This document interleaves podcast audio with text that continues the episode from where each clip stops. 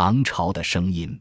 李清照在他那篇最为直言无讳的批评文章《此论》开头，讲了一个唐朝歌者的故事，很精彩，很提气。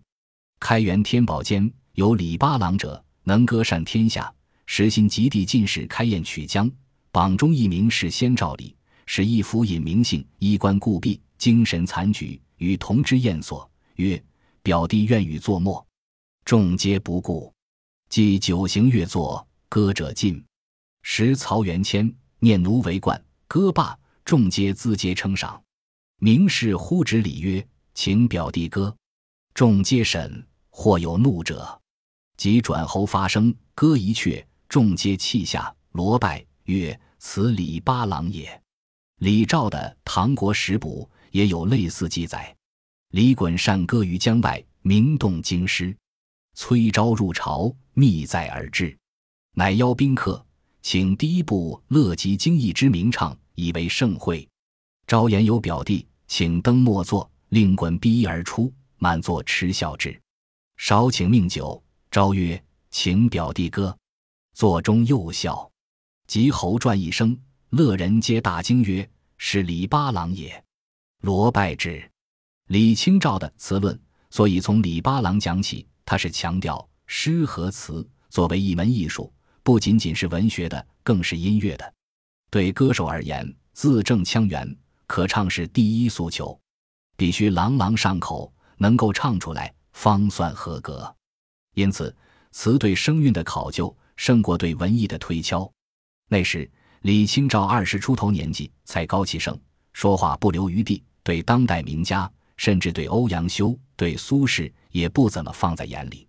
他说：“盖诗文分平仄。”而歌词分五音，又分五声，又分六律，又分轻浊轻重。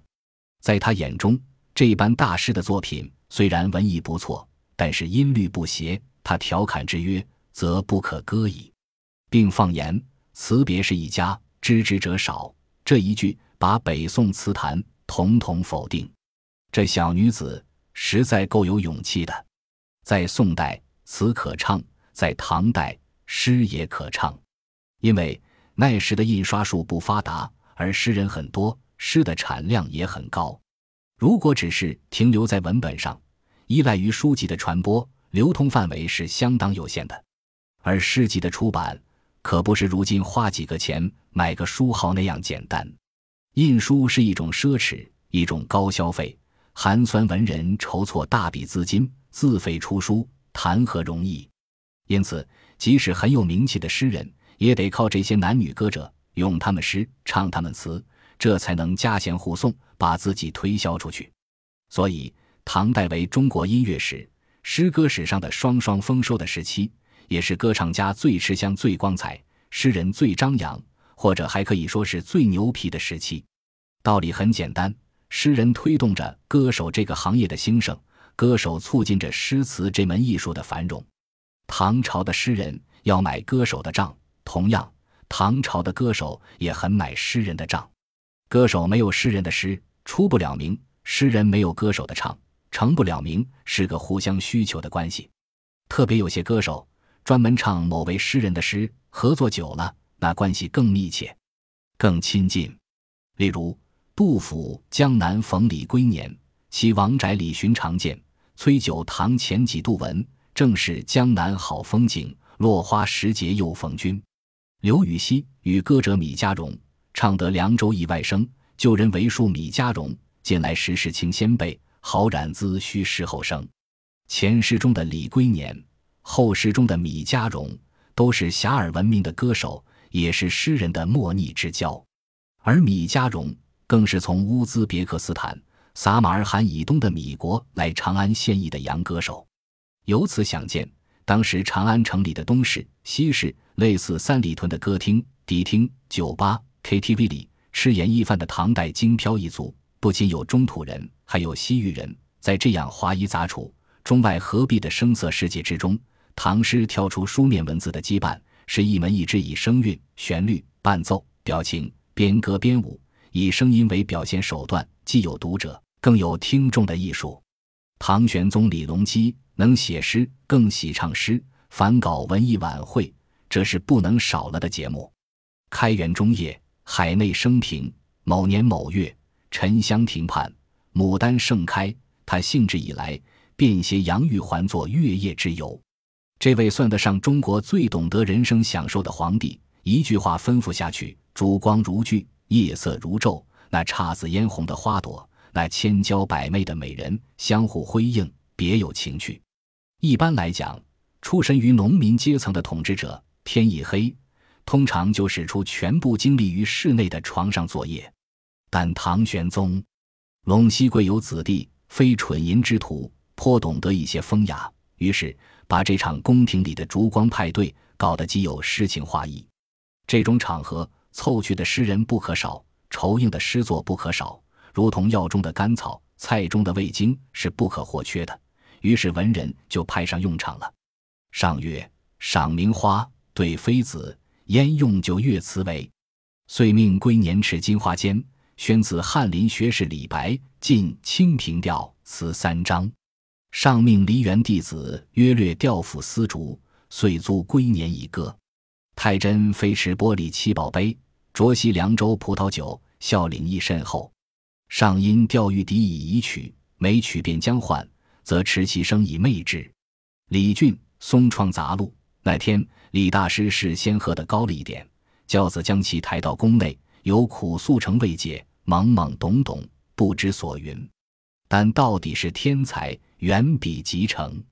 尽管醉了，打着酒恶，写出来的诗却能表达出那个时代的风采。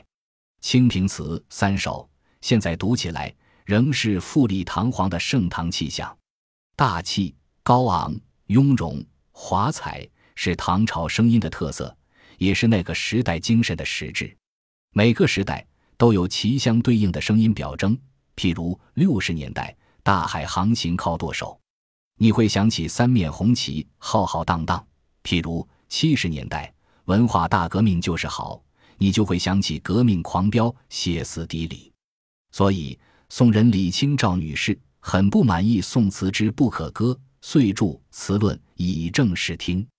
若以她的可歌性而论，当代文人所写的旧体诗词就不敢恭维了，除了五言为五个字，七言为七个字，没出数学错误外，能如美国流行音乐 rap，能如顺口溜、莲花落、快板书三句半，合辙押韵，八九不离十，可以说而唱之，也就谢天谢地了。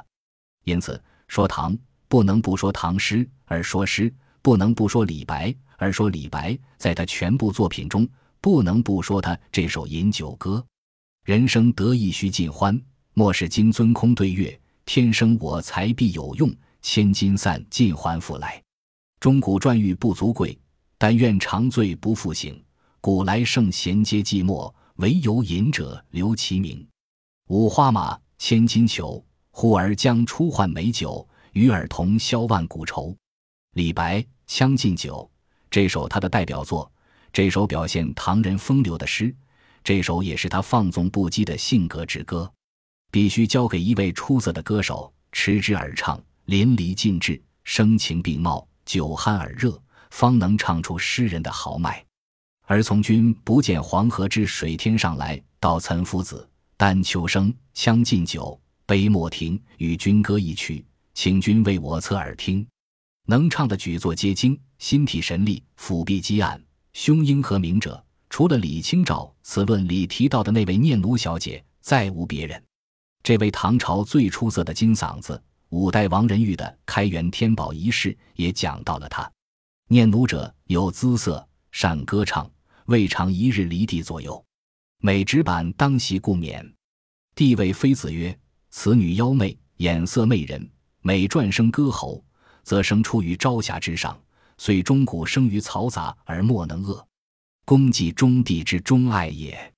念奴，皇室歌舞团中的大牌歌星李隆基的钟爱，一位歌手在最高那里，够这两个字的级别非同小可。其御用性质不言而喻。不过他人美艺高，声色俱佳，人长得漂亮，歌唱得更漂亮。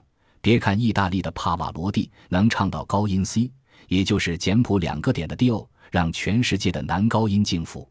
唐代的这位女高音，其音域之宽之高之广，估计那位巨无霸也望尘莫及。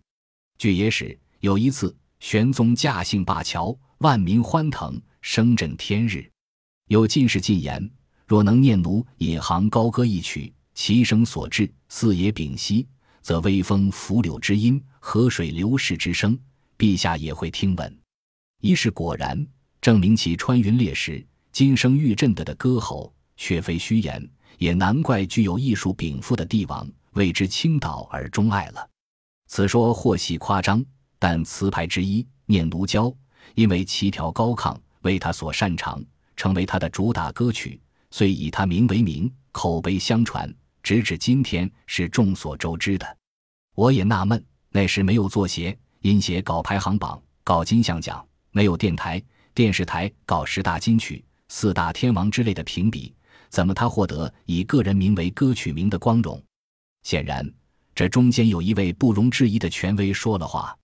采用此不朽声明，在唐开元期间，那唯一的谁也不敢反驳的人物，我想，该是有功夫赞扬一位小姐的眼睛，还有兴趣发表一番音乐评论的日理万机的万圣之尊了。金口玉言，自然他说了算。唐玄宗干得出来。第一，他有这份艺术鉴赏力，不是抖小聪明、小机灵、玩小花活；第二，他也有这份风流，堂而皇之，不扭扭捏捏、光天化日，不遮遮掩掩、直截了当，不假门假式、敢做敢当，不矫情装蒜，半点不想隐晦对这个歌手的钟爱。这大概也就是唐朝的浪漫了。李隆基不是好皇帝，但他真风流，很个性。唐以后的宋元明清诸朝，休说一国之主了，连稍稍有点权势、有点身份、有点级别的臣宰元吏翻台覆臬，也只敢偷偷风流，绝不敢公开浪漫。两块肃静回避的牌子在前面开道：脸部肌肉不硬不僵，也不对称啊。于是凡官必摆谱，走路迈方步，有权必拿架，张嘴说官话。于是不苟言笑。喜怒不形于色，不让人猜透他心里的想法，便是官员们的标准面孔。因此说他是活着的尸首，可以说他比尸首多口气，也可以。他们即使想将这个漂亮歌唱家搞到手，绝不可能像唐玄宗那样本色，那样潇洒，那样性情中人。哇塞，这小妮子的一双媚眼，真能放电啊！让朕实在有点吃不消呢。这一点。你得佩服李隆基，你得佩服唐朝出现的这种大气，你得佩服那整整一代人的张扬放肆的精神。据《旧唐书》说，这个玄宗听政之暇，叫太常乐公子弟三百人为丝竹之戏，音响俱发，有一声物，玄宗必绝而正之，号为皇帝弟子，又云梨园弟子，以志愿近于禁院之梨园。太常又有别教院。叫供奉新曲，太常每凌晨，鼓笛乱发于太乐署。别教院领时常千人，宫中居宜春院。玄宗又置新曲四十余。每初年望夜，又御琴正楼，观灯作乐，贵臣七里，借看楼观望。夜阑，太常乐府献散乐毕，即遣宫女于楼前复驾出跳歌舞以娱之。若绳系于目，诡异巧妙，故无其比。唐代宫廷的礼仪乐队共分十部，每部又分为座位和立位，整个加在一起足有数千名乐手。这时的玄宗，我觉得更像那个日本人小泽征尔，在指挥着一个世界上从未有过的最庞大的交响乐团。因此，李隆基恐怕是中国历史上最能玩闹，而且玩闹的绝对正点的皇帝了。唐朝的声音到开元达到疯癫，与他有着莫大的关系。如果说李世民二十三年的贞观之治只能算是一次盛大彩排的话，那么在李隆基的统治下，二十九年的开元之治才算是正式的演出。中国文化史上的名诗人、名画家、名歌手、名乐手，几乎都在开元年间联袂出现。西方历史上，也许只有十五世纪的文艺复兴差可比拟。应该看到，唐玄宗如此大排场、大铺张。除了雄厚国力的支持、承平岁月的逸乐外，就其个人而言，是与他沉溺声色、生性放荡、纵情嗜性、不拘形迹的胡人血统分不开的。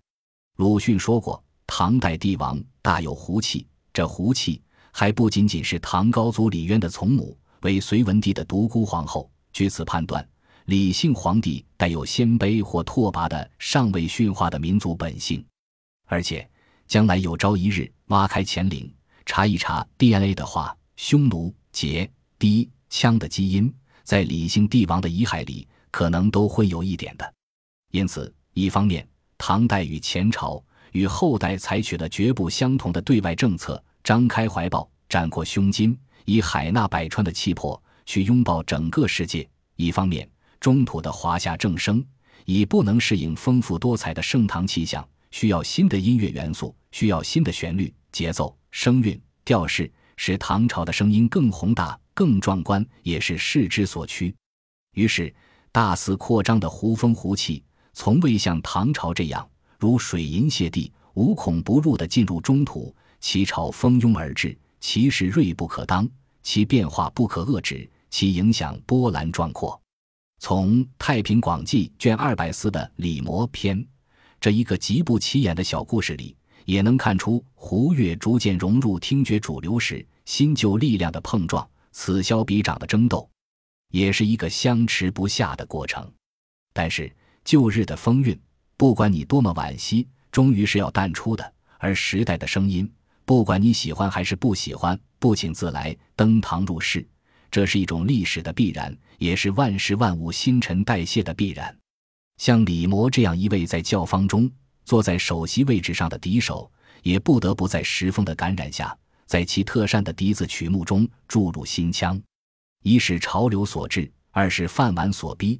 这位名笛手无法抱残守缺，是不与时代同步，那是不可能的。有一次在越州镜湖，也许是绍兴的鉴湖吧。众人泛舟于碧波万顷之上，喝花雕酒，吃茴香豆，听这位长安特邀而来的吹笛国手独奏其拿手的《凉州》一曲，顿时昏夜齐开，水幕森然，仿佛如有鬼神之来，作客皆赞叹之，以为君天之乐不如也。在座之音击节赞叹，偏有一位老者不发一言。李摩认为他看不起自己，又作一曲。更加高妙，无不伤害。但这位老人仍旧只是微微一笑，不置一词。李摩沉不住气了：“你这是瞧不起我呀，老先生？难道你是此中老手？”独孤生乃徐曰：“公安之仆不讳也。”做客皆为李生改容谢之。独孤曰：“公是吹《凉州》。”至曲中，独孤生曰：“公亦能甚妙，然生调杂一乐。”得无有秋辞之旅乎？李生大骇，其拜曰：“丈人神觉，某实不自知，本是识秋辞之人也。”又曰：“第十三叠误入水调，足下知之否？”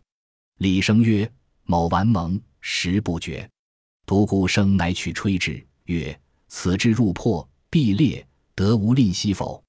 李生曰：“不敢。”遂吹，声发入云，似作阵立。李生处处不敢动，至第十三叠，皆是谬误之处，竟复将败，即入破，背碎败裂，不复终曲。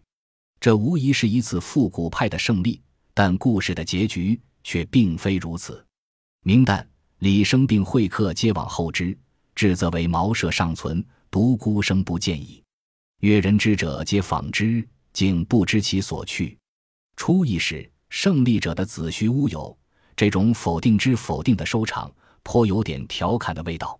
正如李清照《一剪梅》中“花自飘零水自流”句，古老的、垂暮的、完成了历史使命的，无论是人、是事、事物，或是一种精神，哪怕具有再美好的愿望，该终结的、该衰朽的，或者该完蛋的，也总是要消失在天际的。那是一个不可逆的进程。所以，王之涣诗《凉州词》。羌笛何须怨杨柳，春风不度玉门关。